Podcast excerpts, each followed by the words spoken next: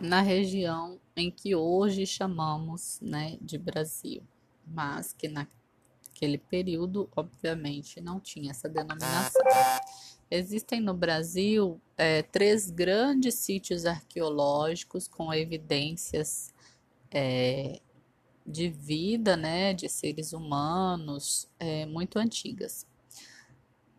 A mais antiga delas é em Minas Gerais, na região de Lagoa Santa, onde foi encontrada a Luzia, de quem já falamos anteriormente, né, que é o, o, o esqueleto da mulher mais antiga do Brasil, tem entre 11 mil e 13 mil anos, e através de reconstituição gráfica da, do crânio da Luzia, constatou-se que a Luzia tem características negroides, e por isso o seu povo teria origem africana ou é, da Oceania, da região da Austrália, onde a gente é um grupo étnico chamado aborígenes, que também são negros.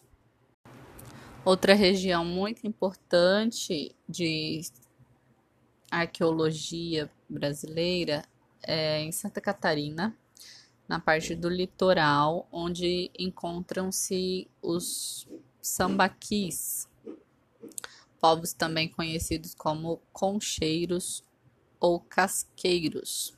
Os sambaquis, eles são amontoados de materiais orgânicos, é, como de crustáceos, mari, é, crustáceos do mar principalmente, né, conchas, é, entre outros tipos de moluscos, que vão, foram se acumulando ali próximo das praias, e aí junto com essas esses materiais orgânicos, né, que provavelmente era uma fonte de alimentação para esses grupos, é, foi encontrado por arqueólogos outros vestígios de presença é, humana nesses locais.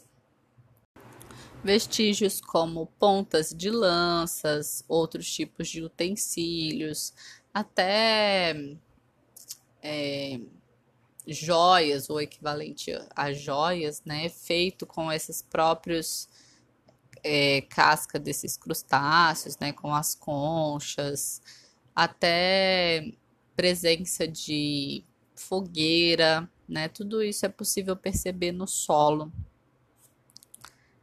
E assim constatar que havia um grupo grande de humanos que viveram ali em torno de 6 mil anos antes de Cristo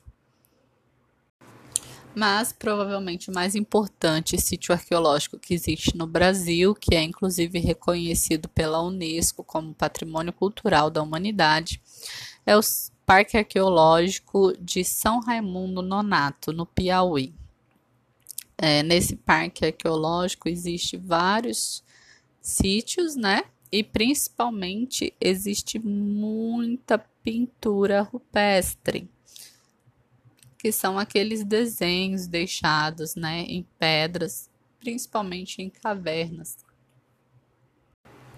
Além das pinturas é, rupestres, também muita cerâmica, entre outros artefatos utilizados por esses povos.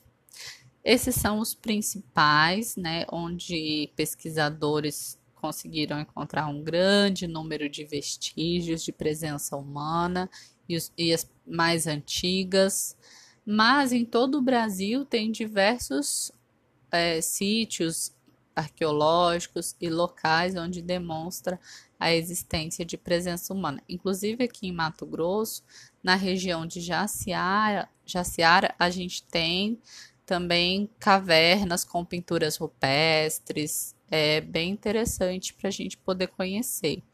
E aqui também a gente tem o Museu de História Natural, Casa Dom Aquino, que fica próximo à Unic, ali na Beira Rio, que tem também é, vários vestígios, e aí não só da presença humana, como de diversos animais, é, como tatu gigante, vestígios de animais marítimos, porque essa foi uma região que foi É bastante interessante para a gente conhecer um pouco da história da região que a gente vive. Quem puder, é, o museu está aberto para visitação. E na, é, se eu não me engano, a última vez que eu fui, o custo era de cinco reais para entrar. Não sei se esse valor mudou, mas é um passeio que vale muito a pena. Também entre os povos, é, entre os primeiros habitantes, e aí já não são tão primeiros assim, a gente pode estudar os povos pré-cabralinos, que são as populações que habitavam essa região do Brasil antes da chegada de Pedro Álvares Cabral e, portanto, os portugueses. Esses povos, é, eles estão, a gente agrupou eles no mesmo período histórico, né, que seria esse período de povoamento das Américas, se a gente for classificar dentro da divisão histórica tradicional, que seria pré-história, antiguidade, idade média, idade moderna e idade contemporânea, as características desses grupos dos primeiros habitantes que eu estive falando agora, por exemplo, que a gente encontrou vestígios lá na Lagoa Santa, em Minas Gerais, na litoral de Santa Catarina, é, no Piauí, eles estariam localizados na pré-história, pelas características de organização social, de conhecimento tecnológico desses grupos, né? Eles eram caçadores-coletores, eles é, desenvolviam artefatos com pedras, com conchas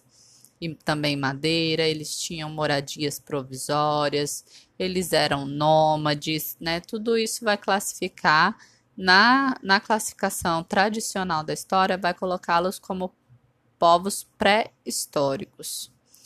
É, esse conceito de pré-história, a, a principal definição dele é de sociedades que não desenvolveram a escrita. Mas é muito complicado é, a gente definir que sociedades que não desenvolveram a escrita seriam sociedades que estariam antes da história ou que não teriam história. Porque, como a gente está estudando, quando a história busca apoio em outras ciências, como a arqueologia, é possível conhecer muito da história desse povo.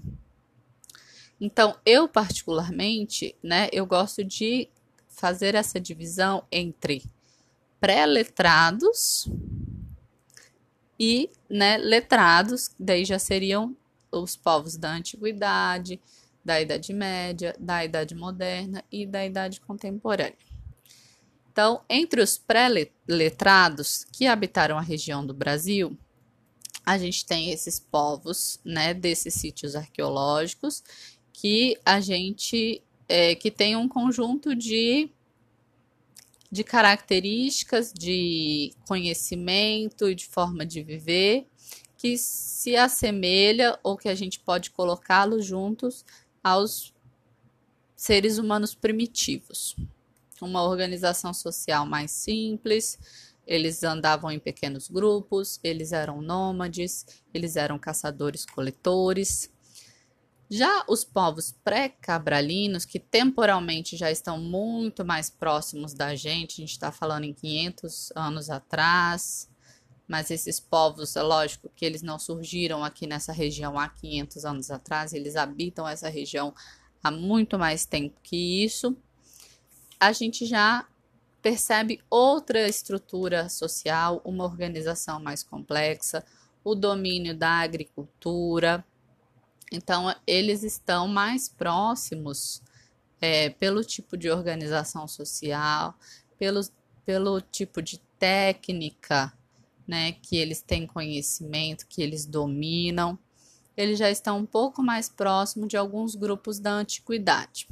Embora os povos pré-cabralinos ainda não tenham alcançado o mesmo desenvolvimento dos povos pré-colombianos da região andina. Por quê? É, os nossos nativos, os nossos indígenas, eles não desenvolveram técnica, por exemplo, de metalurgia. É, e a agricultura, muito pela questão geográfica que facilitava, né? É, ela era uma agricultura que não utilizou técnicas tão aprimoradas como a agricultura nos Andes ou a agricultura é, dos astecas. Os nossos indígenas, eles também não desenvolveram a escrita, mas é, a gente percebe uma variedade linguística e cultural muito grande, uma estrutura política e econômica e familiar bem desenvolvida é, e uma diversidade, sobretudo de etnias, também bem grande. A gente vai ver apenas superficialmente. Outra característica importante é a religiosidade bastante completa, com, com desculpa, complexa, com mitos fundadores, né? Também politeísta, como na antiguidade. Então, são características que os colocam mais próximos desse período. Os nossos indígenas, eles também não desenvolveram a escrita, mas é, a gente percebe uma variedade linguística e cultural muito grande, uma estrutura política e econômica e familiar bem desenvolvida é, e uma diversidade, sobretudo de etnias, também bem grande. A gente vai ver apenas superficialmente.